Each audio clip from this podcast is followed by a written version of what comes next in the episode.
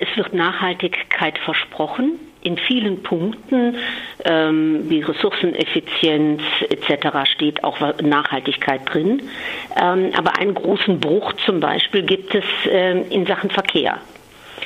Wenn ich sage, ich will nachhaltig sein und ich will die Klimaschutzziele erreichen, gleichzeitig aber auch den Straßenbau fördern, ein Bekenntnis zum Autoland Baden-Württemberg abzugeben und mein Heil ausschließlich in der Elektromobilität sehe, dann ist das halbherzig, denn damit werden sich weder die Klimaschutzziele noch Nachhaltigkeit wirklich erreichen lassen. Es geht auch in dem Koalitionsvertrag oder in Ihrer Kritik an dem Koalitionsvertrag um andere Punkte. Atomkraft ist auch ein Kritikpunkt. Worum geht es da?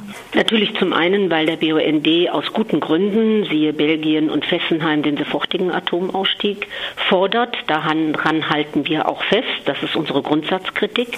Zum anderen aber, weil bisher wenig transparent unter nicht ausreichender Einbeziehung der Öffentlichkeit Planungen zum Beispiel Beispiel zum Abbau von Obrichheim, zum Abbau der ähm, Atomkraftwerke in Neckar-Westheim und Philipsburg durchgeführt wurden.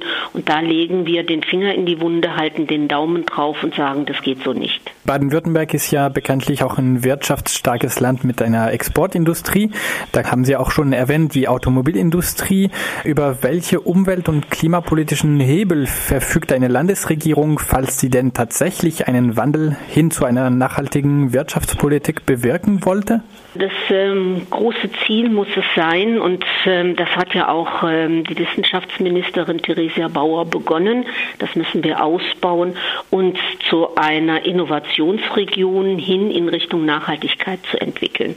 Wir müssen unsere Wirtschaft, unsere Industrie davon überzeugen, dass in der Energieeffizienz, im Energieeinsparen, in der Ressourceneffizienz, in Wertstoffkreisläufen und in anderen Formen von Mobilität die Zukunft unseres Wirtschaftsstandortes liegt. Und das vorzuleben, das in die richtigen Bahnen zu lenken, das zu fördern, das kann Baden-Württemberg, die Landesregierung machen.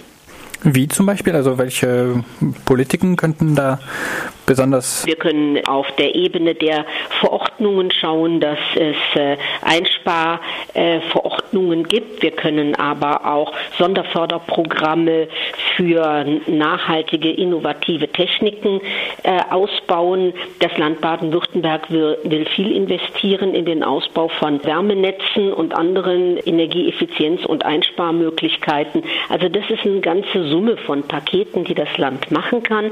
Und hier haben wir mit der Nachhaltigkeitsstrategie Baden-Württemberg Ansätze gefunden. Die müssen wir aber wesentlich schneller und konkreter ausbauen.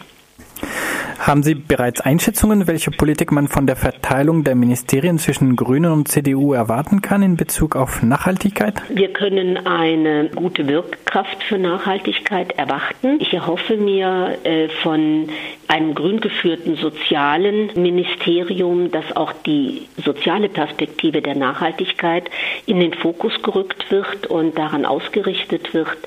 Ähm, ich sehe mit großem Bedauern natürlich, dass das Landwirtschaftsministerium äh, nun bei der CDU liegt und da sehe ich auch auf die Dauer, äh, vermute ich, große Konflikte auf uns zukommen. Ich nenne ein Beispiel, das sind die Aussagen zum Pestizideinsatz. Es war eigentlich klare Forderung der Grünen, den Pestizideinsatz zu reduzieren. Die CDU wollte gar keine Einschränkungen.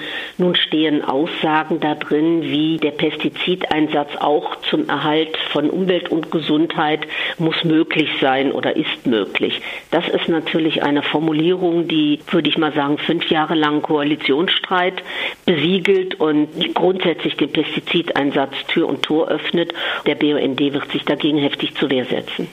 Sie haben eben die äh, Sozialpolitik erwähnt. Soziales soll ja den Grünen als Ministerium zukommen. Was äh, verstehen Sie denn unter einer äh, nachhaltigen Sozialpolitik? Was könnten da Politiken sein? Also zum Beispiel, dass ähm, der Wohnungsbau ist ja äh, im Wirtschaftsministerium wieder und ähm, es soll ja auch der soziale Wohnungsbau, der Wohnungsbau für junge Familien und äh, finanziell wenig gut gestellte äh, Menschen gefördert werden. Hier erwarte ich mir, dass das Sozialministerium ein Augenmerk darauf hat, dass es zu einer ausgewogenen Stadtentwicklung und Siedlungsentwicklung kommt, dass keine neuen Ghettos gebildet werden. Ich erwarte mir aber auch von einem Sozialministerium, dass es sich äußert und ein Auge drauf hat, da wo die Umweltentwicklungen Menschen, die nicht so viel Geld haben, benachteiligen, sei es, dass sie an den lauten, feinstaubverdreckten Straßen wohnen müssen, nicht in einer begrünten und gesunden Umgebung wohnen können